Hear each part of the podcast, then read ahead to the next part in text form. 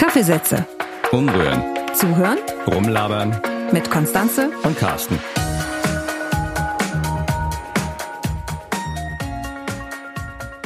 Was ich mich ja schon immer bei dir gefragt habe, ne, bist du eigentlich eher Typ Hund oder Typ Katze oder was ganz anderes? Kann ja auch sein. Ja, ich bin Typ Mensch, das kann ich am besten. Oh, wie langweilig. Wenn, wenn ich da mal, äh, was ich kann oder wie ich mich verhalte oder wie auch immer, dann muss ich sagen, eher Katze. Katze. Du kannst Katze, oder? Ja, ich kann Katze. Also ich kann besser mit Katzen umgehen. Mhm. Bei Hunden, die sind so unselbstständig, die muss man erziehen. Eine, Ja, dann Katze, ist ja die eine heutige- Katze fängt ja schon an und sagt, ja, ich mache so, was ich will. Das liegt mir besser, weil dann muss ich mich auch um die Katze nicht großartig kümmern. Dann ist die heutige Folge ja gar nichts für dich, ne? Nein. Also kann man, kann man eigentlich schon aufhören. Das war Ähm, schön mit euch, wenn ihr uns was zu sagen habt. Oder ich mache einfach alleine weiter, weil ich bin ja total Typ Hund. Also das ist, Ja, und was heißt das jetzt eigentlich? dass ich Typ Hund bin, Ja. dass ich mit Katzen nicht kann.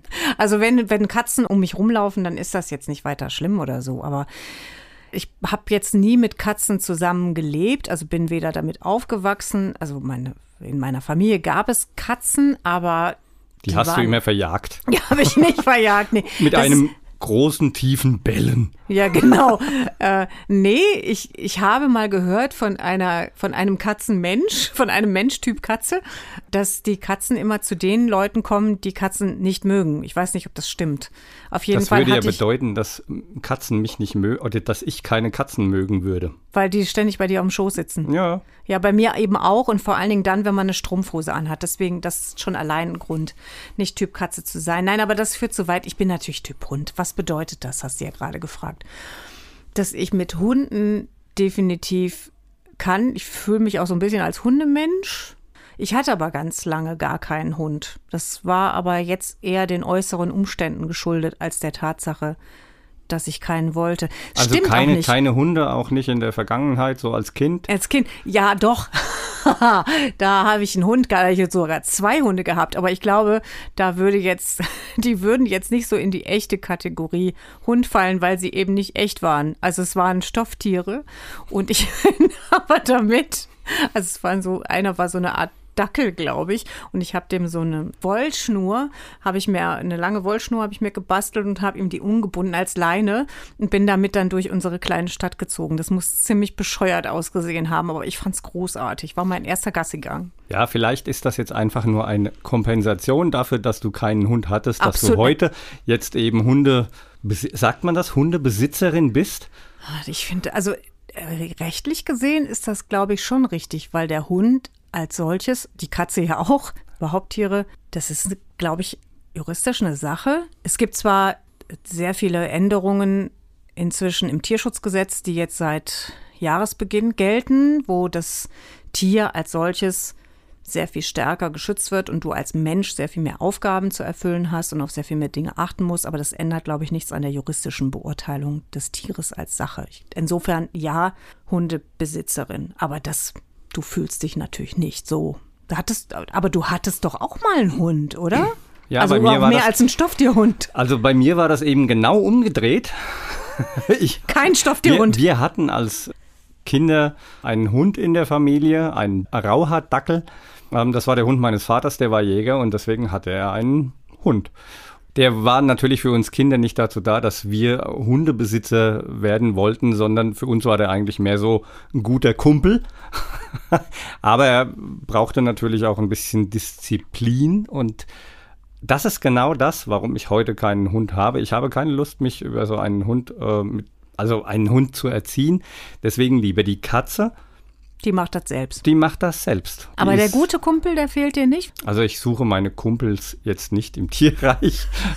Insofern ist das okay.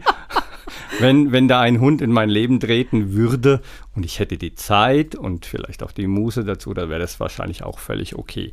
Aber grundsätzlich muss man natürlich sagen, Hund und Mensch haben eine ewig lange Beziehung. Und darüber würde ich sagen, reden wir jetzt einfach mal. Ja, auch wenn du kein Hundemensch bist, wollen wir trotzdem drüber reden. Vielleicht wirst du ja dann am Ende des Podcasts zum Hundemenschen. Und ich weiß ja, das kann ich ja so ein bisschen erzählen, dass du Hunden gegenüber grundsätzlich nicht ganz abgeneigt bist und vor allen Dingen auch die gegenüber dir nicht ganz abgeneigt sind. Wir wollen heute drüber reden, wie der Hund zum Menschen kam. Wie der Hund manchmal zum Menschen wird wie sich das Zusammenleben also gestaltet und wie Hunde auch gelernt haben, mit uns Menschen zusammenzuleben. Wie wir Hunde lesen können und vielleicht auch von dem ein oder anderen Mythos uns verabschieden sollten.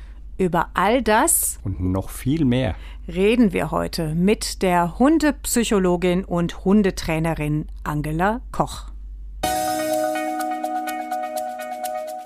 Schönen Dank, Angela, dass wir heute bei dir sein dürfen. Und wir müssen dazu sagen, wir sind auch noch, wir haben noch zwei weitere Gastgeber, Gastgeberinnen. Vielleicht stellst du die beiden mal kurz vor.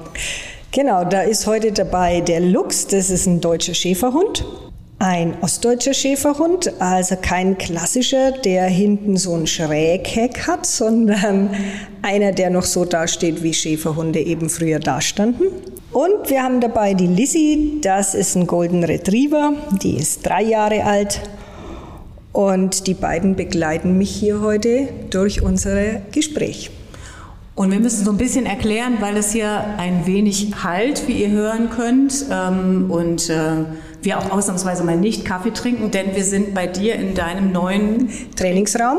Genau, wir befinden uns hier in meinem neuen Trainingsgelände, das sozusagen äh, überdachtes Gelände für Winter und solche Tage wie heute, weil sonst hätten wir uns ja wahrscheinlich draußen in Wald und Flur oder bei mir auf dem Grundstück getroffen. Und was trainierst du hier genau? Äh, das komplette Hundetraining kann man hier abziehen, was im Prinzip auch sonst draußen trainiert werden kann. Hier kann Unterordnung trainiert werden. Wir können den Hunden beibringen, ähm, bleib mal liegen, wenn hier jemand zur Tür reinkommt. Neulich hatte ich einen kleinen West Highland Terrier hier, dem haben wir äh, beigebracht, bleib mal liegen, wenn die Bedienung kommt, bleib mal liegen, wenn ein anderer Hund reinkommt, weil die Leute zum Beispiel mit dem Hund nirgendwo hin konnten, also sprich in ein Lokal oder so. Man kann äh, tatsächlich vom Fuß gehen, über Abortieren und Suchen, hier alles trainieren. Die Lissi und der Lux, das sind ja deine Hunde. Mit wie vielen Hunden hast du denn schon zusammengelebt in deinem Leben? Also ich bin ja nicht so die klassische Hundetrainerin, die von Kind auf Hunde hatte und immer schon Hund und Hund, sondern ich habe mit 18 mir meinen ersten Hund ja, erobert, sage ich jetzt einmal, und also sozusagen losgelassen aus den Fängen der Eltern. Und das Erste, was ich gemacht habe, war mir einen Hund angeschafft, einen Collie Bernhardiner Mischling, mit dem ich ähm, komplett überfordert war. Aber damals ist es auch niemandem so aufgefallen. Und im Nachhinein würde ich sagen, es war eine Katastrophe. Aber das war der erste. Und wenn ich jetzt mal so, so durchrechne, ich denke, in meinem 58-jährigen Leben haben mich bis jetzt so 10, 11 Hunde begleitet. Oder ich dürfte sie begleiten, sagen wir es mal andersrum. Wobei da viele auch aus dem Tierschutz waren, die eben schon älter waren. Und ja, somit in der Regel so mit 12, 13 verlassen sie einen dann ja wieder. Lieblingsrasse? Lieblingsrassen liegen hier links zu unseren Füßen. Also ich mag sehr gerne die Schäferhunde, auch wenn die Schäferhunde äh, bei uns in Deutschland nicht so einen guten Ruf haben, aber wirklich nur in Deutschland, überall anders. Wenn man mit einem Schäferhund kommt, freuen sich die Leute, wollen Fotos machen und wollen äh, den streicheln. Bei uns hat er halt, ich denke, der Schäferhund hat eine ja, der hat eine schlechte Historie. Im Prinzip ist der Schäferhund ein klasse Hund. Das ist ein Zehnkämpfer, mit dem kann man einfach alles machen. Und das sind, ähm, das Wort treu mag ich zwar eigentlich nicht in der Hundehaltung, aber es sind tatsächlich so, so Hunde, so ein bisschen ein Mannhunde. Und ja, das mag ich schon. Das ist auch für mein Ego gut. So ein Hund, der, der wenig bestechlich ist mit anderen. Und da wären wir gleich beim Thema bestechlich. Der Golden Retriever ist bestechlich. Ähm, der, ähm, also der Lux, ich glaube, der würde sein Leben für mich geben. Lieblingsrasse Goldie ähm, würde äh, mich für ein kleines Wienerle verkaufen, würde mich hergeben. Und natürlich mag ich diese Rasse trotzdem, weil es ist eigentlich das Gegenteil von dem, von dem Schäferhund. Der Schäferhund, der hm, ja auch kritisch manchmal Fremden gegenüber ist oder alles ein bisschen kritisch beäugt. Der Goldie ist halt so leichtlebig. Das ist ein Sonnenschein. Die steht früh auf und dann ist die Welt schon wieder schön und alles ist gut, jeder Tag ist schön, alle Menschen werden begrüßt, alle Hunde werden begrüßt. Also das ist so, ja, im Prinzip ähm, schwarz und weiß, was ich da bei den beiden so habe. Aber die kommen super miteinander klar. Jetzt ist ja der Hund jetzt nicht erst seit gestern ein Begleiter für den Menschen, sondern das reicht ja weit zurück in die Geschichte. Also was man so weiß, äh, ältestes Haustier des Menschen geht zurück bis ja, die letzten 15.000 Jahre. Wenn man sich jetzt mal überlegt, wann und wo Wölfe zu Hunden wurden, was ist daran immer noch strittig und was kann man definitiv schon jetzt sagen, wie sich das entwickelt hat? Also das ist so ein Thema, da ist im Prinzip alles strittig.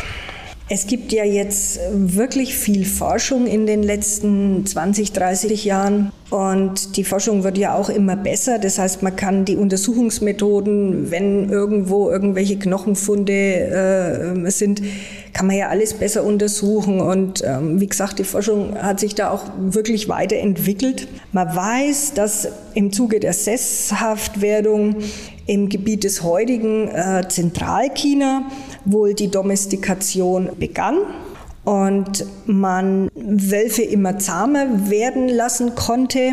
Aber wenn man den Forschern so glaubt, dann fand die Hundwerdung wohl eher in zwei Schritten statt.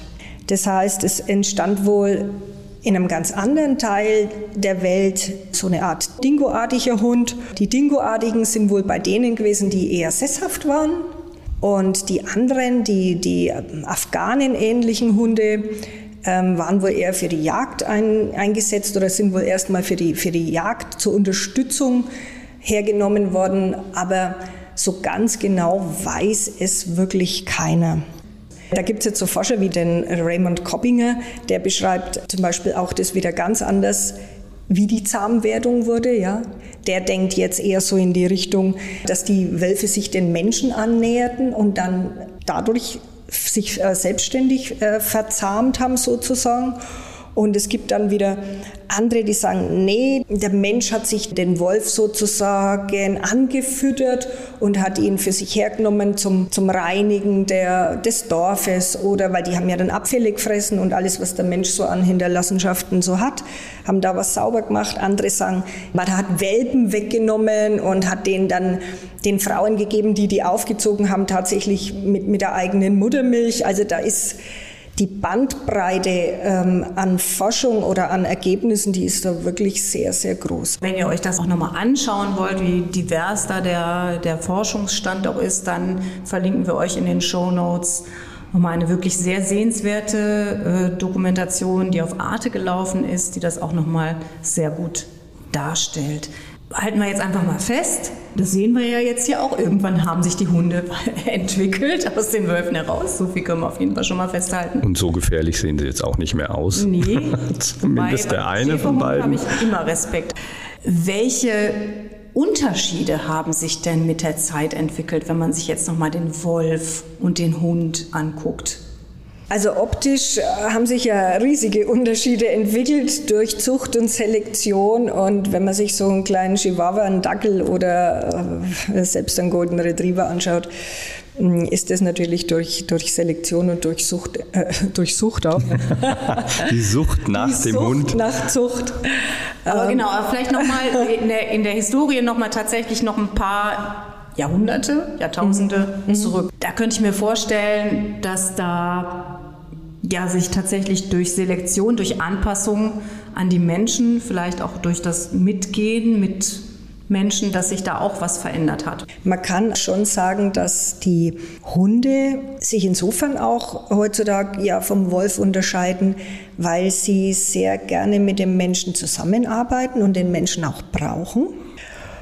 Wölfe in Gefangenschaft werden ja auch trainiert und ähm, machen auch mit und die kann man mit positiver Verstärkung genauso trainieren wie, wie einen Hund. Wölfe sind trainierbar.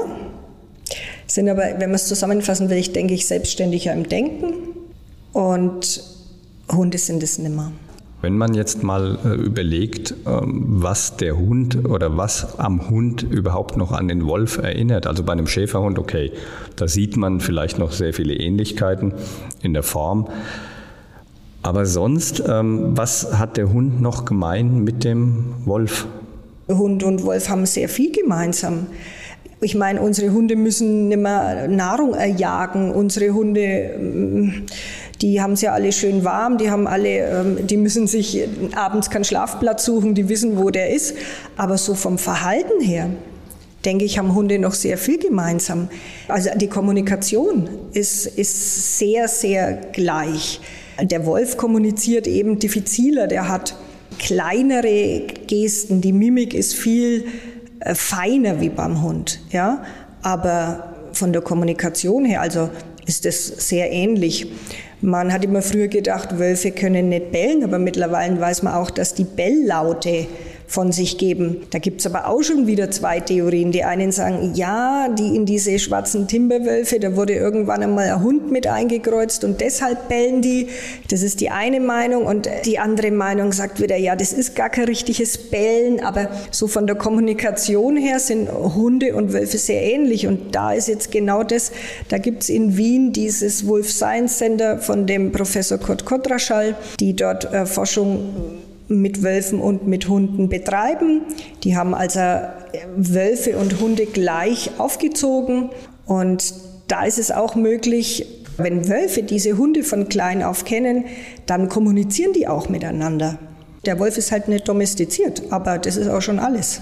Ich habe das nämlich auch gerade gedacht. Wir mhm. waren im vergangenen Jahr im Nationalpark im Bayerischen Wald mit unserem Golden Retriever und haben da auch das Glück gehabt, die dortigen Wölfe von ferne und dann auch von etwas näher zu sehen. Und ich war sehr gespannt auf die Reaktion. Und er hat dann da, wie mir vorkam, erst habe ich gedacht, das ist so ein bisschen ehrfürchtig, aber er stand da wirklich sehr interessiert und hat geguckt. Und es kam mir vor, als wäre es so ein Rätsel, so nach dem Motto, das ist jetzt kein keiner von meinesgleichen, aber irgendwie äh, ja, scheine ich, das scheint so was ähnliches zu sein. Da habe ich mir auch damals die Frage gestellt, könnten die jetzt miteinander kommunizieren in irgendeiner Form? Also das denke ich auf alle Fälle. Der Hund wird den Wolf lesen können. Ob der Wolf den Hund so lesen kann, wenn er so Schlappohren hat und der Wolf als ursprüngliche Form, sage ich mal, mit Stehohren und äh, langer Schnauze. Ich bin mir nicht sicher, ob er lesen kann, wenn dem ein Mops gegenübersteht und gar keine Nase mehr hat und ähm, die Ohren hängen und die, die Brust steht nach vorn heraus. Also der steht ja schon ganz anders da. Aber ich kann mir gut vorstellen, dass unsere Hunde die Körpersprache der Wölfe noch sehr gut lesen können. Wenn ich mir jetzt so überlege, dass der Mensch sich irgendwie mit dem Wolf angefreundet hat, woher kommt dann nach wie vor diese Angst vor dem Wolf, dass man ihn fast ausrottet oder dass man ihn ausrotten will? Woher kommt bei, bei manchen oder bei vielen vielleicht auch diese Angst vor dem Wolf, während sie vielleicht Hunde als was ganz Alltägliches sehen. Ja, ich finde es auch sehr schade, dass die Lager, wenn es um den Wolf geht, da so extrem werden. Da gibt es eben die einen, die den Wolf verniedlichen, es gibt die anderen, die so eine Angst vor dem Wolf haben, dass sie ihn wahrscheinlich am liebsten gleich ausrotten möchten. Woher die Angst kommt, da gibt es auch viele Theorien drüber. Ich meine, es geht ja schon los bei Gebrüdern Grimm, der schon den bösen Wolf beschrieben hat. Mit, die, mit diesen Märchen äh, sind wir ja, sagen wir, in unserer Generation alle aufgewachsen. Ich glaube, heutzutage erzählt man den Kindern sowas nimmer. Aber ähm, da ist man schon ein bisschen weiter. Aber der Wolf hat ja schon immer, einen, oder zumindest bei uns, schon immer einen, einen schlechten Ruf. Ja, der Werwolf, der Mythos Wolf. Der Wolf ist ja auch, ich glaube, den verbindet man immer mit was, mit was Schrecklichem, mit was Machtvollem, mit was Mystischem, Geheimnisvoll. Und dann, wenn man sich Wolfbilder anguckt, ist es jetzt egal, ob auf irgendeinem T-Shirt oder sonst wo, man sieht immer nur Zähne und blinkende Augen. Der Wolf macht Angst und ich glaube, man, man darf ihn nicht verherrlichen, aber man muss auch keine Angst von ihm haben. Wenn man der Literatur und allen glauben kann, die sich mit Wölfen wirklich beschäftigen. Dann gibt es keinen einzigen Fall, wo ein Wolf einen Menschen angegriffen hat. Ich kann euch aber ad hoc 20 Fälle sagen im letzten Jahr, wo ein Hund einen Menschen angegriffen hat. Und ja, jetzt kann man sagen, der Vergleich hinkt natürlich völlig, weil es laufen jetzt hier auch nicht äh, Wölfe an der Leine rum und äh, Wölfe laufen jetzt auch nicht so viele im Wald umher bei uns. Aber der Wolf flüchtet in der Regel. Warum er so verhasst ist? Naja, klar, in den Bergen, wenn ich eine Schafherde habe und es kommt nachts der Wolf und reißt mir ein äh, Schaf nach dem anderen, dann freue ich mich früh auch nicht, wenn ich da komme und das ist alles ganz furchtbar. Aber da macht man natürlich jetzt auch ein Thema auf. Nimmt man Herdenschutzhunde, nimmt man Zäune, was nimmt man, wer bezahlt das alles, gehört der Wolf hierher? Das sind ja wirklich, ähm, das, ist, das ist wirklich ein Thema, das geht ins Unendliche. Ich glaube, wenn man solchen Leuten wie Günter Bloch, der lange Jahre jetzt schon nicht mehr in Deutschland lebt und in Kanada ist, der Wölfe beobachtet hat, über Jahrzehnte hinweg, wenn man solchen Leuten glauben kann, die sich wirklich schon 30, 40 Jahre mit dem Wolf beschäftigen, dann ist es so, dass der Wolf eher flüchtet. Du hast gerade einen interessanten Aspekt angesprochen. Natürlich ist das Thema wirtschaftliche Existenz, die da von Landwirten bedroht wird durch Wölfe, die dann eben reißen, Thema. Und eben die dazugehörigen Herdenschutzhunde zum Beispiel oder Schäferhunde in Kooperation mit den Herdenschutzhunden Wann hat man denn eigentlich angefangen, jetzt nicht unbedingt quasi kontra Wölfe, sondern grundsätzlich Hunden Aufgaben zu übertragen? Äh, man hat angefangen, ich denke, sobald man angefangen hat, den Wolf zahm werden lassen zu wollen. Weil, warum will man das? Ja, man hat ja auch nicht ähm, andere Tiere zahm, zahm gemacht. Man hat eben angefangen, ähm, den Wolf für seine Zwecke äh, irgendwie herzunehmen, ja. Ob das jetzt nun beschützen war oder dass der Wolf mit auf die Jagd, dass der irgendwas erlegt oder dass er anzeigt, hier sind andere Wölfe zum Schutz ähm, des Lagers. Also im Prinzip seitdem man versucht, diese Tiere zahm zu kriegen. Und dann irgendwann bei der Hundwerdung natürlich. Aber da sind wir dann, dann wohl doch schon ziemlich bald bei den Zuchten. Ne? Also das geht dann ja wahrscheinlich so Hand in Hand, dass man sich überlegt, was könnte der Hund jetzt noch alles übernehmen. Ne, also vielleicht nicht nur andere Wölfe anzeigen, sondern das Wild direkt mitbringen oder das Wild anzeigen. Ging das Hand in Hand, dass man sich überlegt hat, ich habe jetzt eine Aufgabe für einen Hund, die der übernehmen sollte oder für eine Hunderasse und dann überlege ich mir mal, wie ich den züchten könnte? War das so dieser Ansatz oder noch ganz anders? Ich denke, bei der Entstehung der Grundtypen Hund ist davon auszugehen, dass man da angefangen hat, denen Aufgaben zu übertragen. Und das war wahrscheinlich schon äh, 400 vor Christi. Weil da hat man ja schon angefangen, diese Molosser-ähnlichen Hundetypen als Kriegshunde zu nehmen. Das war ja damals schon die moderne Kriegsführung. Und was haben die dann gemacht? Die haben Wägen gezogen, die sind vor allen Dingen, also die sind ja kräftige Hunde, diese Molosser, und vor allen Dingen haben die natürlich, ja, gebissen. Man hatte halt damals keine Gewehre und, und keine Pistolen und keine Bomben und so, aber man hatte halt Molosser und die sind losgeschickt worden, um, um die anderen zu beißen, zu töten, die Feinde zu besiegen. So die richtige Rasse Hund, also so wenn man von richtigen Rassen spricht, ähm, dann war das erst so vor circa 200 Jahren. Da gab es die ersten äh, Rassehund-Ausstellungen in England. Also schon auch so ein bisschen als Statussymbol dann, oder? Ich denke, dass man in der Zeit ähm, einen Mitfresser, wenn man jetzt arm war, nicht unbedingt gebrauchen konnte. Wenn, dann musste der auch was mitarbeiten. Also er musste mitjagen oder er musste den Hof bewachen. Die privilegierteren Leute, die hatten dann sicher, ähm, ja, zum Beispiel ja die Beagles oder die Meutehunde oder so, um, um die wirklich auf der Jagd auch einzusetzen. Also wir haben Dackel gehabt damals, einen Rauhaardackel, weil mein Vater war Jäger und ja. der ist halt dann in den Dachsbau oder in den Fuchsbau geschickt worden. Genau. Und dafür war der Hund dann da. Der hat sich da unten mit dem, mit dem Dachs angelegt, ohne dass er nach seinem Herrchen gefragt hat, was soll ich da unten tun. Er ist sehr selbstständige Hunde. Das finde ich so spannend, weil man ja bestimmte Hunderassen, eigentlich alle mehr oder weniger, haben irgendwelche Aufgaben wahrgenommen. Und sind dann auch, ich sage jetzt mal ganz flapsig, entsprechend drauf. Das heißt, ein Dackel ist auch heute noch wahrscheinlich immer noch ziemlich selbstständig. Und ich, wenn ich dann so manchmal so die alten Öhmchen mit ihren Dackeln durch die Gegend ziehen sehe, dann überlege ich mir immer auch, ja, wer zieht jetzt hier wen oder wer entscheidet da Dinge? Ich nehme mich da auch selber nicht aus. Ich sehe hier schon das Grinsen in deinem Gesicht. Das natürlich auch der Golden Retriever ist ja auch ein, ja, wie heißt es offiziell? Auch ein Jagdhund. Er genau. muss halt warten und äh, muss es dann apportieren, was da geschossen wurde und darf es vor allen Dingen auch nicht auffressen. Nein. Wahrscheinlich kommt daher der Fressdrang. Ähm, aber diese Hunde haben ja alle eine Aufgabe gehabt. Und jetzt, wo wir sie in den Städten und zu unserer eigenen Bespaßung halten, haben sie ja meistens keine Aufgabe mehr. Ich denke, die ursprünglichen Aufgaben werden wahrscheinlich die wenigsten unserer Hunde noch erfüllen. Weil wer will jetzt schon, dass mein Schäferhund ähm, meinen Garten so bewacht, dass anschließend ein Arzt notwendig ist? Ja, oder ähm, wer möchte jetzt, dass die Lissi in den Pfalzner Weiher springt und alle Enten dort rausholt? Ja, Hast du die alle vorher geschossen?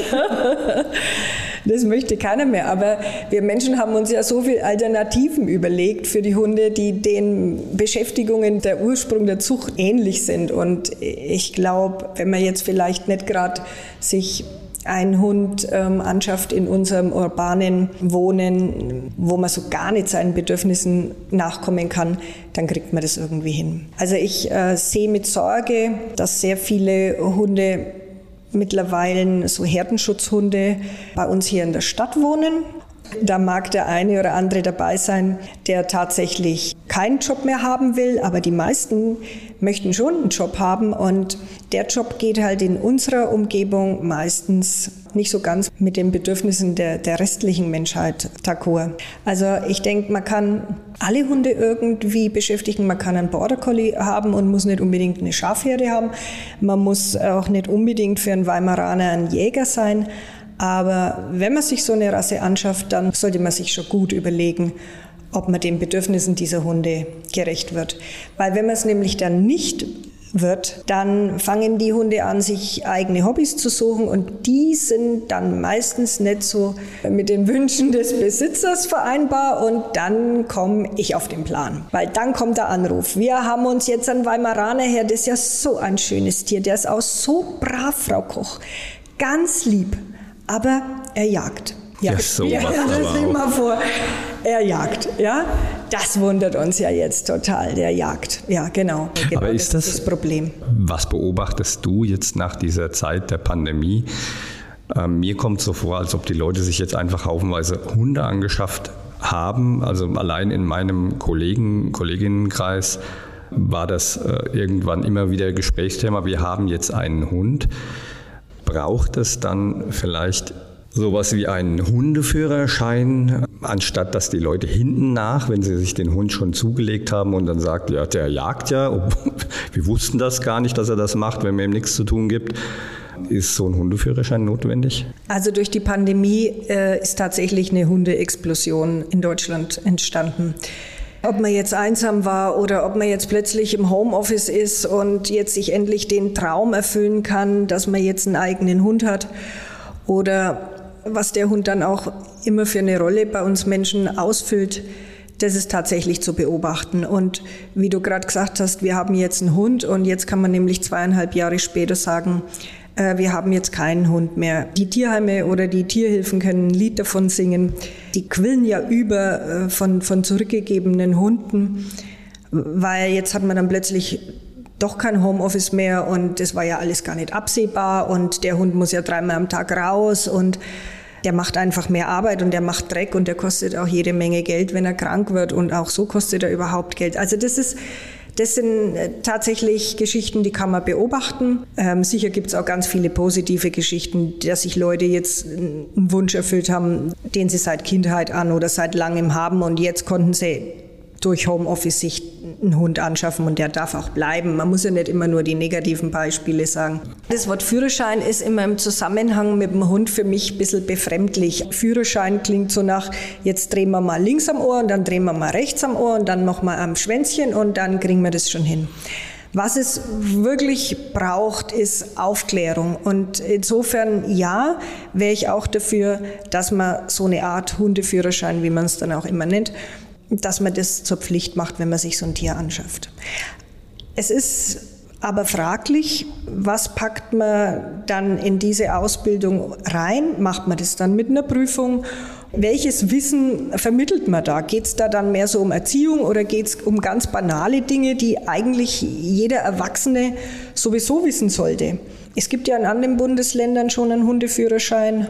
Ich kann nicht beurteilen, ob dort weniger Hunde zurückgegeben worden sind. Ich glaube es nicht. Wobei das ja nicht der einzige Aspekt wäre. Es geht ja auch mhm. darum zu sagen, okay, darf jemand überhaupt einen Hund sich halten?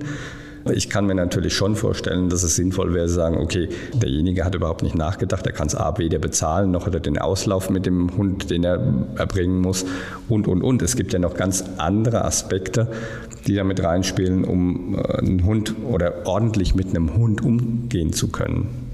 In meiner Hundeschule versuche ich in den ersten Stunden, schon in den Welpenstunden, den Menschen genau sowas zu vermitteln. Ich versuche einfach Hundewissen zu vermitteln. Ungeschriebene Gesetze, die man vielleicht, wenn man sich vorher noch nicht mit einem Hund beschäftigt hat, auch wissen sollte. Und äh, ja, tatsächlich wäre ich auch dafür, dass man Informationen gibt. Vielleicht würde der eine oder andere sich das dann noch einmal überlegen, wenn man da weiß, was auf einen zukommt. Und dass so ein Hund, wenn es gut läuft, vielleicht 15, 16 Jahre alt wird und dass man den auch nicht acht Stunden einsperren kann und dass es ein Begleiter ist, das ist ein Familienmitglied, um den man sich kümmern muss in guten und in schlechten Zeiten, wie mit einem Menschen auch. Ja. Dem Hund ist es egal, ob er mit jemandem in einer Einzimmerwohnung lebt oder ob er in einem Haus mit zehn Zimmern lebt dem Hund kommt es auf die Beziehung an und was, was man mit ihm macht. Ja? Man kann auch einen Schäferhund in einer kleinen Wohnung haben, aber dann muss ich den Rest des Tages dafür sorgen, dass der Hund seinen Bedürfnissen gerecht werden kann.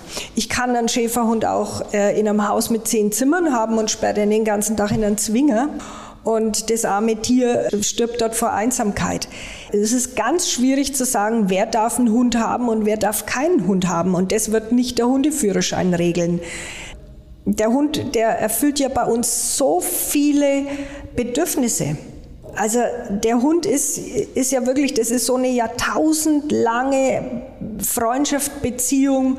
Für die einen ist es der Freund, für die anderen ist es Partnerersatz, für die nächsten ist es ein Sportgerät, für den nächsten ist es ein Statussymbol.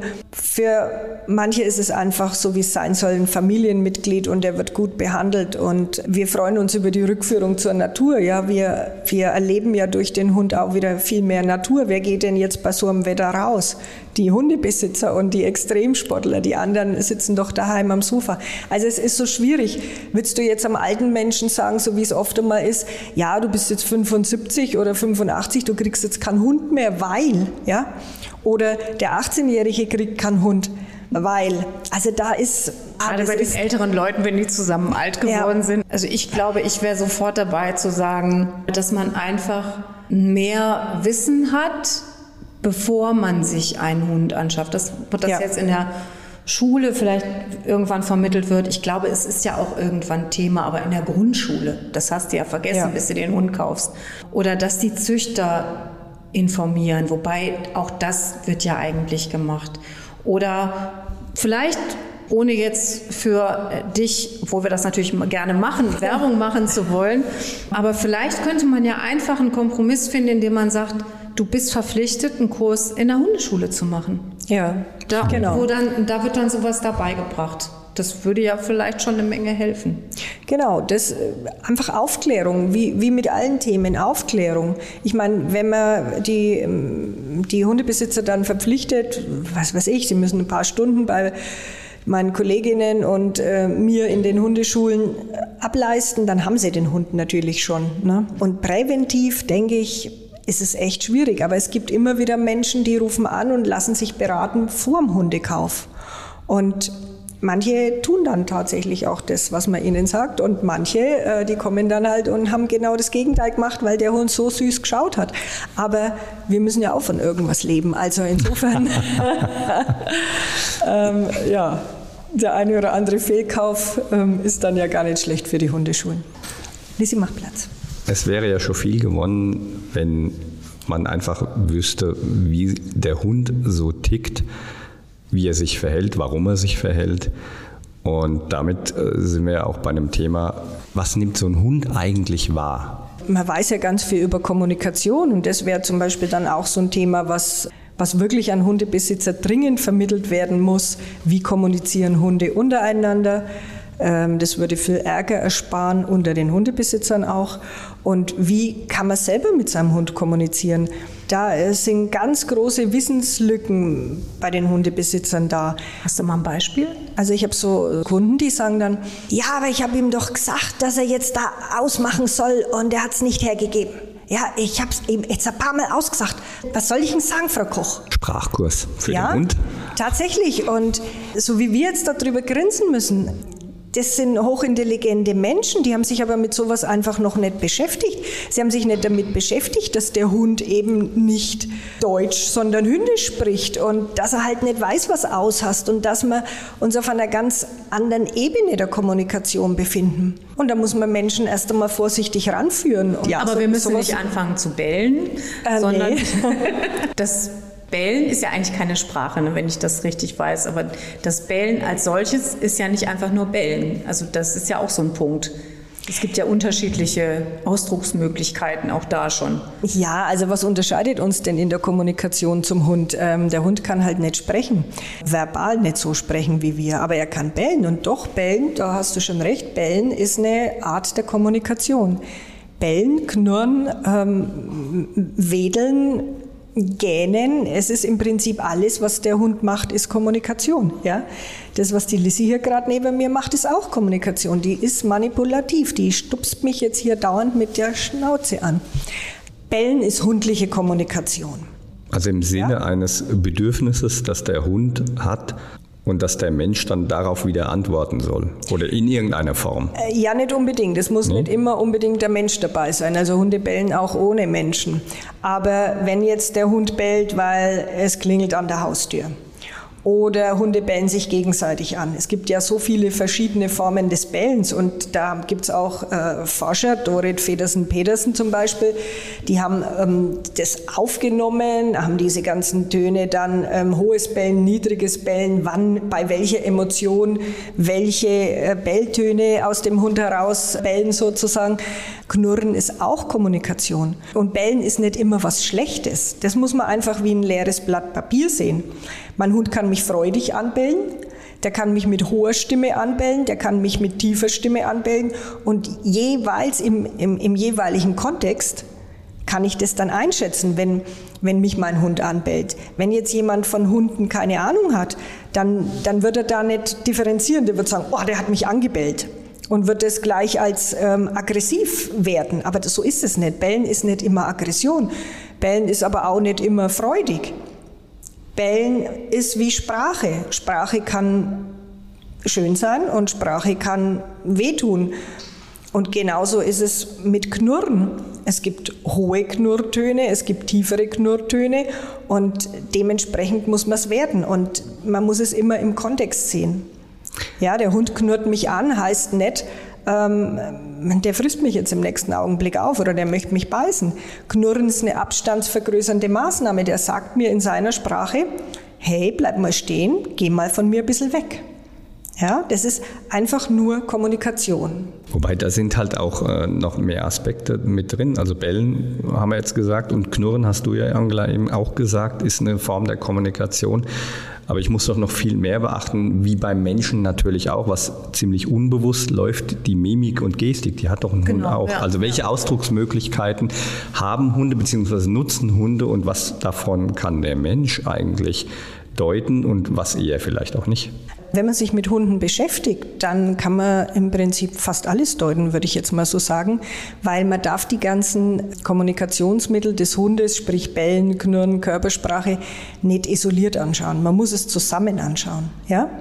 bellt er mich an und ähm, er, er sagt mir von der Körpersprache her, total freundlich, also er, er ist locker im Körper, der ganze Körper bewegt sich mit beim Bellen. Das können die Hundebesitzer jetzt nachvollziehen, wenn, wenn sie von ihren Hunden freudig angebellt werden, dann stehen die nicht starr da mit den Ohren nach vorne gerichtet und sind hier ganz starr von der Körpersprache, sondern die sind locker und die, die bellen eben freudig. Den Hund muss man im, im Ganzen, im Kontext sehen, ja, so wie Wedeln nicht immer Freude ist.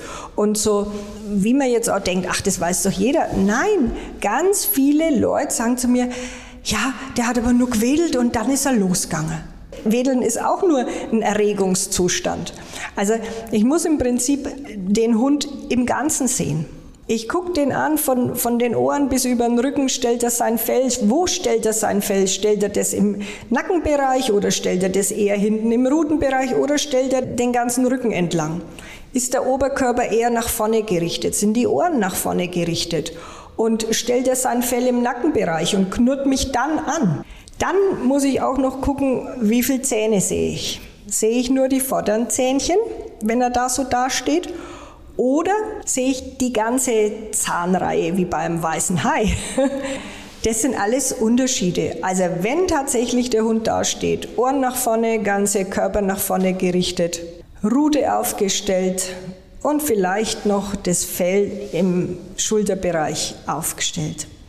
Und er zeigt die vorderen Zähnchen und er knurrt tief. Na, dann lange ich halt nicht hin und nehme den Knochen weg. Es sei denn, ja? ich habe schon mein Testament. Es, genau, es sei denn, ich bin irgendwie ähm, suizidal oder verrückt. Nein, Beißunfälle passieren wahrscheinlich in der, in der Tat, weil man den Hund nicht richtig lesen kann. Ja, oder weil viele ihren Hund noch nicht richtig lesen können. Das sind ja die klassischen, die klassischen Beißunfälle, wenn die Hunde unterm Tisch liegen und die Kinder dürfen unter den Tisch zum Dackel runter kriechen und er hat vielleicht gerade irgendwas zu fressen da. Ja? Oder er hat Man, einfach keine Lust auf Kommunikation. Oder er hat keine Lust auf Kommunikation. Das kannst du bestimmt nachvollziehen, wenn du einen Dackel gehabt hast. Ja, ich habe auch die Erfahrung gemacht, dass genau. er irgendwann keinen Bock hatte. Aber das ist ja das mit den Kindern, die können die Kommunikation nicht verstehen, die können die Zeichen des Hundes nicht lesen, die Sprache des Hundes nicht lesen, obwohl er ja vielleicht schon gewarnt hat. Ja, er hat ja längst gewarnt. Er hat ja schon einmal geknurrt. Er hat ja schon einmal Zähnle gezeigt. Das ist doch wie bei jedem Lebewesen, wenn man die Grenzen überschreitet. Was bleibt ihm denn? Irgendwann muss er sich ja auch mal dann wehren, will ich jetzt nicht sagen, weil er muss sich jetzt nicht wehren, aber. Aber dann ist es vielleicht doch mal Zeit, dass wir mit einigen Mythen aufräumen. Und wir haben ein paar Mythen mitgebracht, äh, zu denen wir dich gerne mal äh, befragen würden. Der erste Mythos, ne, den hast du eigentlich schon mehr oder weniger äh, entkräftet und hast gesagt, okay, wedelt der Hund, freut er sich nicht einfach nur, ne? Ist nicht so. Nee, also wedelt der Hund mit seiner Rute, also es ist ja nicht der Schwanz, es ist die Rute, das muss man auch mal sagen, es ist nur ein Zeichen der Erregung. Der kann schnell hin und her wedeln, der kann langsam wedeln, der kann so wie eine Schlange so ja, der kann so, so ganz schnell wedeln und das sagt immer nur was über seinen Erregungszustand aus. Da muss ich an deinen Hund denken, Na, Und ich wollte gerade sagen, und Goldies wackeln dann auch zusätzlich genau. immer noch mit dem Popo. genau. Ja, weil neulich, wo wir uns dann Ganz am Auto... Körperwedeln ist das dann. Ja, wo wir uns am Auto verabschiedet haben, der Nemo legte sich einfach hin vor mein Auto und ich sagte, so Nemo, tschüss. Und Nemo platsch, platsch, genau. also zweimal auf dem Boden mit seinem Schwanz. Und ansonsten war er nicht daran interessiert, was wir jetzt so tun. Es war genau, aber heiß. er hat ja auch noch mal kommuniziert, ja. Er hat noch mal zack, zack dich wahrgenommen, ja. Er hat noch mal wahrgenommen, zu mir sagt einer was. Die Lissy ist jetzt gerade aufgestanden, wo sie den Namen Nemo gehört hat. Genau. Und die Lissy zeigt uns jetzt, was ihre Route gerade macht. Also man muss ja dazu sagen, bestimmte Hunde, so wie zum Beispiel eben Goldies, Goldies, Golden Retriever, ja eigentlich fast permanent mit der Route wedeln. Also die freuen sich ja auch nicht die ganze Zeit. Obwohl, du hast ja am Anfang gesagt, doch sind eigentlich sind Sonnenscheinchen. Sind, sind Sonnenscheinchen, aber äh, ja tatsächlich, es kommt wirklich darauf an, wie, wie trägt denn der Hund im Ursprung, ja, wie trägt denn der normalerweise seine Rute? Wenn wir jetzt den, den Goldie anschauen, der trägt seine Rute so runterhängend. Und wenn die jetzt ihre Rute hoch ähm, zieht und da oben wedelt, ist es ein anderes Wedeln, wie wenn die da unten wedelt. Ja, also sowas muss man im, im Kontext sehen. Man muss sehen, was, um welche Situation geht es denn gerade. Und dann bitte nicht nur, das ist wichtig, nicht nur auf ein Körperteil gucken. Also nicht einfach sagen, der Hund wedelt mit dem Schwanz der nach oben, dann ist das und das. Dann Mythos 2. Hunde, die bellen, beißen nicht. Währenddessen sie bellen, können sie wahrscheinlich nicht beißen. Aber kurz danach. Aber kurz danach sicher. Aber Bellen hat tatsächlich nichts mit Aggression zu tun. Das kann im aggressiven Kontext natürlich auch stattfinden, aber es muss es nicht. Mythos 3. Gähnt der Hund, dann ist er müde. Bestimmt. Also Gähnen ist wie bei den Menschen auch äh, manchmal eine Übersprungshandlung. Das ist wie sich über die Schnauze lecken, aber auch da wieder, es gilt nicht in jeder Situation. Wenn ein Hund gähnt, weil er müde ist und legt sich hin, dann ist es sicher keine Übersprungshandlung, weil er jetzt irgendwie in einer komischen Situation ist. Aber wenn man zum Beispiel, wo man das gut sehen kann, das ist, wenn man Hunde trainiert und nicht immer so ganz im positiven Bereich bleibt und ein wenig viel Druck macht, was man zwar nicht machen sollte, aber was doch immer wieder äh, praktiziert wird, dann fangen die Hunde an, Übersprungshandlungen zu zeigen. Der Klassiker, weil wir so ein bisschen mit den Goldies haben heute auch, die kratzen sich, ja? Die kratzen sich und kratzen sich, dass du denkst, ja, hat er den Flöhe, hat er eine Allergie oder was hat er denn? Und gähnen, gähnen, kratzen, also das sind jetzt nur mal zwei von diesen Übersprungshandlungen, es gibt noch ganz viele andere, aber wo man gähnen auch sehen kann. Mythos 4, hechelt der Hund, schwitzt er. Schwitzen, das ist so ein Thema beim Hund. Die Hunde schwitzen nicht so, wie wir schwitzen, aber ja, wenn er extrem hechelt, ist es ihm auf alle Fälle mal wahrscheinlich warm. Manche Hunde hecheln auch extrem in Aufregung. Das ist so ein bisschen wie in unserer, in unserer Sprache. Ein Wort hat viele Bedeutungen. Und so ist es auch bei den Hunden. Hecheln kann heißen, es ist draußen, wie diesen Sommer hat man viele Hunde hecheln sehen, ja, und denen ist es warm und die hecheln über die Schnauze ab, über die Zunge, übers Maul ab. Aber Du siehst Hunde auch hecheln, wenn sie extrem gestresst sind. Und dann ist es ihnen vielleicht innerlich auch warm, weil der Blutdruck steigt, so wie bei uns auch, aber nicht so dieses klassische, jetzt ist es warm und der Hund schwitzt jetzt. Also Hecheln ist tatsächlich auch, und da muss man wieder auf die Maulwinkel achten, jetzt sind wir wieder bei Körpersprache. Was hat der Hund für Maulwinkel? Hat er ein Stressgesicht? Ist der Kopf schon ganz faltig, beziehungsweise zwischen Auge und, und Maulwinkel bilden sich da schon ganz viele Falten, wenn der hechelt. Also da sind wir schon voll im Thema drin, Kommunikation und Körpersprache. Was nicht so einfach zu deuten ist, muss man sagen, das ist eine Sache, die man über Jahre hinweg beobachten muss. Und, und man muss auf die Rassen gucken. Wenn wir jetzt den Mops und den Boxer und ähm, die französische Bulldogge hecheln sehen, und wenn man jetzt Hunde mit langen Schnauzen hecheln sieht, dann ist da ein großer Unterschied. Da kann man jetzt auch mal auf die Zunge gucken. Dreht sich die Zunge dann so nach oben oder hängt die noch ganz weit aus dem Maul heraus? Also das sind große Unterschiede da beim Hecheln. Mythos 5. Wenn der Hund sich die Lefzen leckt, dann hat er Durst.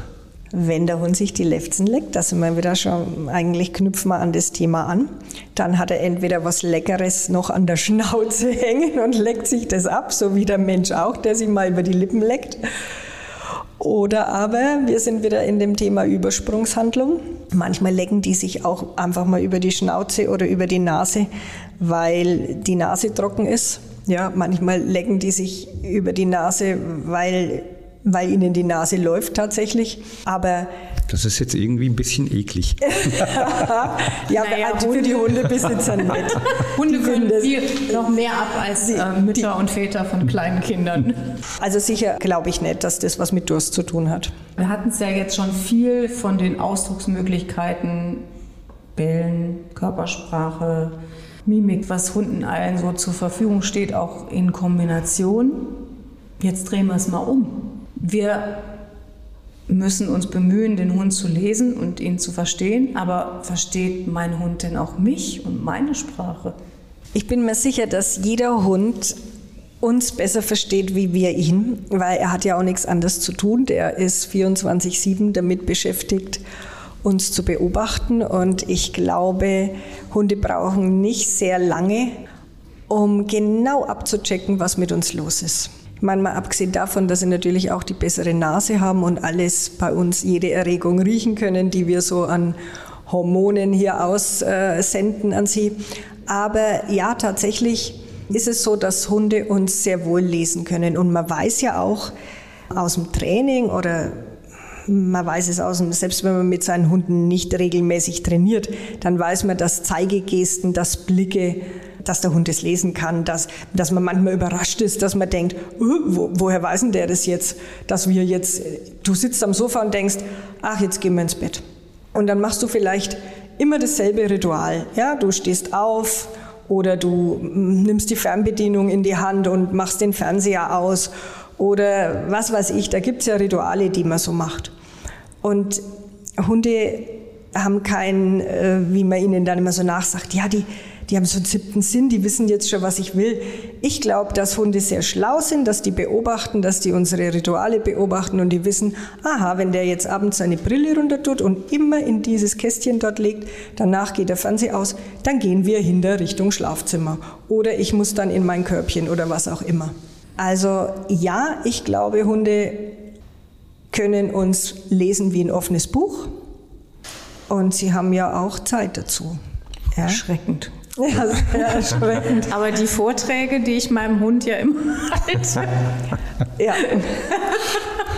Ich finde das ja immer sehr überraschend, dass man zumindest den Eindruck hat, die Hunde würden auch tatsächlich die sprachlichen Ausdrucksformen, sagen wir es mal so, also jetzt außerhalb oder ähm, ab von den Kommandos, die man ihnen ja irgendwann mal beigebracht hat, ähm, verstehen. Und ich glaube, dazu gibt es ja tatsächlich auch schon Studien, haben mir zumindest andere Hundebesitzer erzählt. Ob das jetzt stimmt, weiß ich nicht. Und ich weiß auch nicht, ob da was dran ist, dass sie tatsächlich auch irgendwann einen Teil unserer sprachlichen Kommunikation verstehen. Also ich bin davon überzeugt, dass Hunde auch unsere sprachliche Kommunikation verstehen.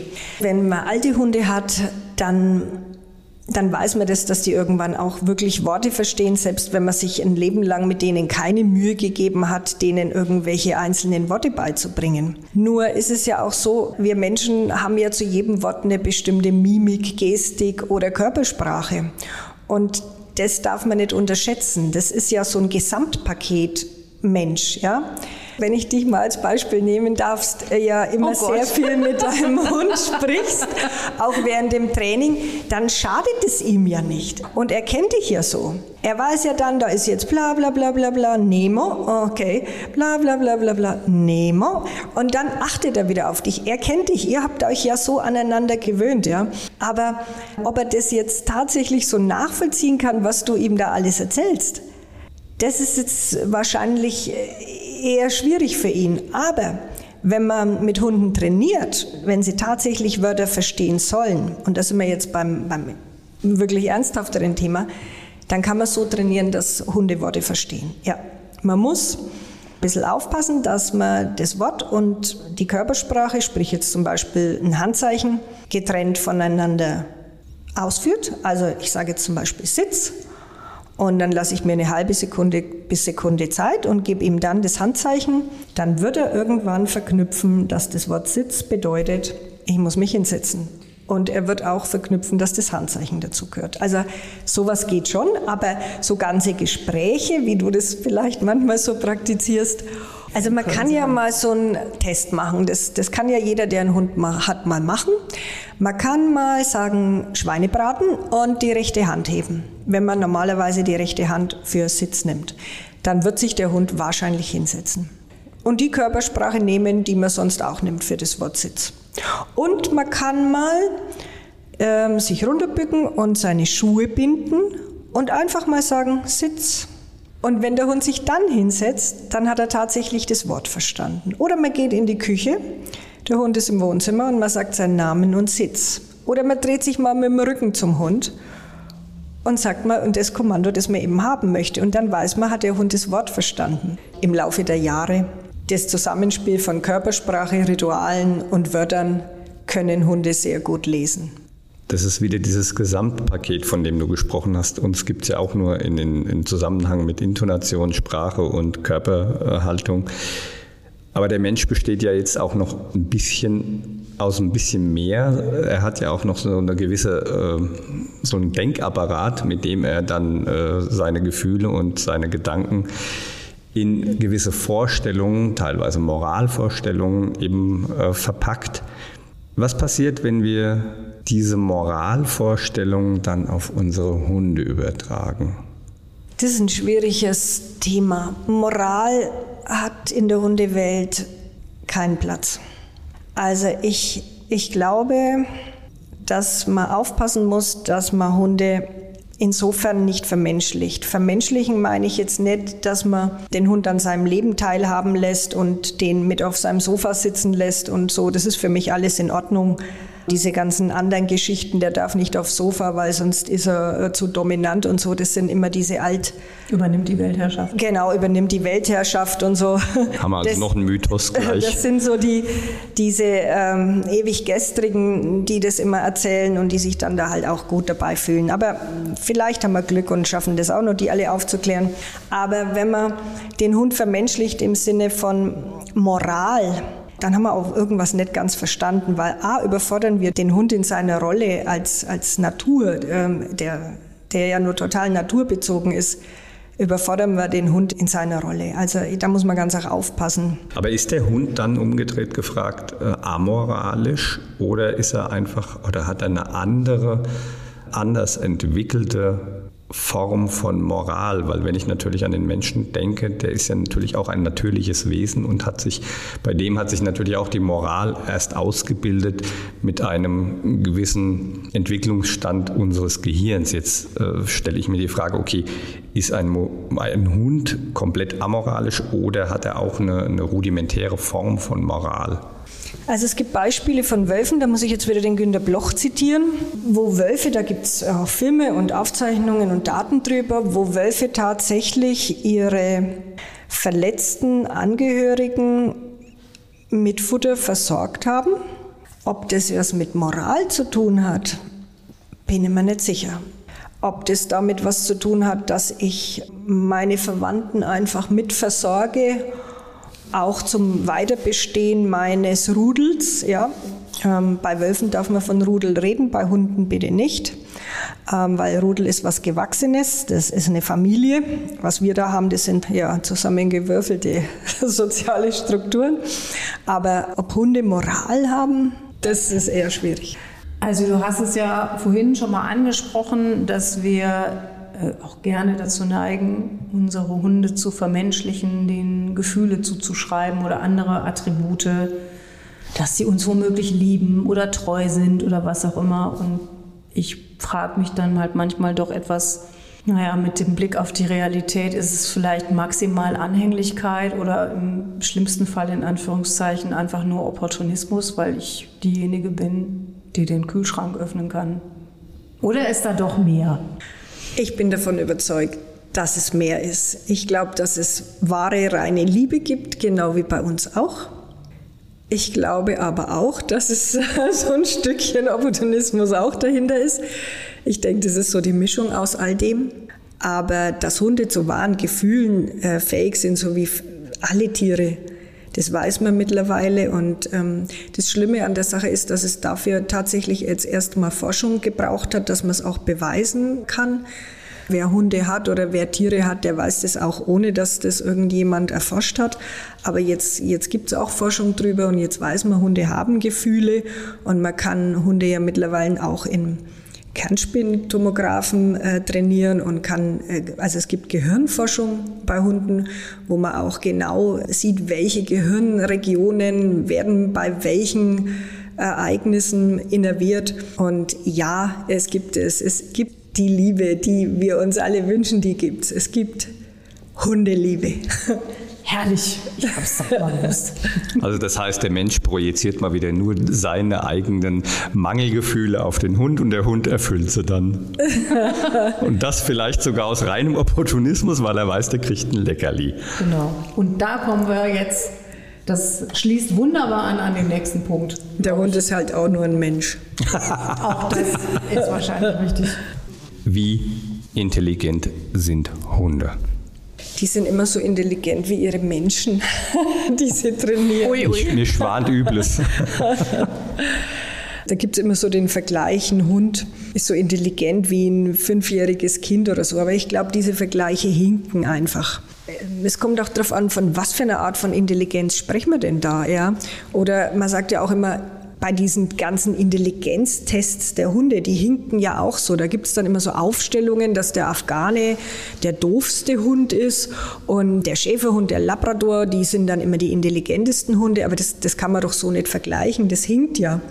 Ich kann einen Hund unheimlich gut trainieren und das erfordert ja auch eine gewisse Intelligenz von beiden Seiten, muss man sagen, ja, auch vom Menschen. Ich muss halt gucken, da sind wir wieder bei den Rassen oder bei den, wir reden ja nicht nur von Rassehunden, um Gottes Willen, es gibt so viele tolle ähm, Mixhunde, Mischlingshunde. Was ist denn so im Ursprung drin? Was ist denn so denen ihre Bestimmung? Und der Afghane, ähm, der hat halt einfach, das ist halt ein, ja, einer der ältesten Rassehunde. Und der möchte halt rennen und laufen und jagen. Und der möchte halt vielleicht nicht apportieren. Aber deswegen ist er nicht doof. Und da muss man auch aufpassen. Intelligenz ist ja, das, das ist ja so ein breites Spektrum, ja. Ich habe ja vorhin gesagt, ja, der Schäferhund, der ist so ein Zehnkämpfer, mit dem kann man alles machen. Deswegen ist er nicht intelligenter wie, ähm, wie der Pudel, ja. Der Pudel ist ein Jagdhund, mit dem kann man auch vielleicht, wenn ich sage, der ist ein Zehnkämpfer, ist der vielleicht auch ein Fünfkämpfer. Also es kommt immer so drauf an, oder jeder Mischling, der hat irgendwelche Vorlieben. Also wie intelligent sind Hunde? Ich sage mal, sehr intelligent. Aber ob wir da jetzt eine messbare Größe haben, da müsste man jetzt wieder viele Tests machen. Auch darüber gibt es Forschung. Also ich sage mal, Hunde sind intelligente Tiere. Das war natürlich auch ein bisschen eine unfaire Frage, mhm. beziehungsweise sehr pauschal gestellte Frage, die man so gar nicht beantworten kann, weil wir natürlich überlegen müssen, von welcher Form Intelligenz mhm. sprechen wir hier und wie du schon gesagt hast, mit wem vergleichen wir hier? Ne? Mit einem Menschen. Der Mensch ist auch auf seine Weise intelligent. Man mag es manchmal nicht glauben, aber er überlebt in einer, vielleicht in dieser Welt und das allein macht den intelligenten Ameisenstaat ist auch intelligent, weil er äh, sich selbst organisiert. Dem kann ich natürlich dann auch eine gewisse, ein gewisses Maß an Intelligenz zuschreiben. Jetzt haben wir mit der Geschichte des Hundes und des Wolfs auch angefangen. Und jetzt kommen wir zum Schluss mal in die Zukunft, vor allen Dingen des Hundes vielleicht. Also wir haben ja auch schon festgehalten, dass Hunde schon seit jeher Aufgaben übernommen haben und übernehmen jetzt wieder neue Aufgaben, die Menschen nicht machen können, die Roboter vielleicht auch nicht übernehmen können, wenn man mal so auf andere Intelligenzen schauen, nämlich die künstliche Intelligenz. Klassiker ist natürlich der Spürhund oder Erdbeben, Lawinen, Suchhund, Assistenzhunde oder auch eben Hunde, die Krankheiten frühzeitig erkennen. Krebs oder Corona gab es ja jetzt auch tatsächlich Tests zu. Also sind Hunde doch Meister der Anpassung und zugleich vielleicht auch der Eigeninitiative. Und da haben wir die abschließende Frage, können wir überhaupt ohne Hunde leben? Ich kann es mal für mich beantworten. Ich nicht. ja. Ich möchte nicht ohne Hund leben. Ich denke, Hunde machen gute Jobs für uns. Du hast ja schon ein paar von den Aufgaben aufgezählt.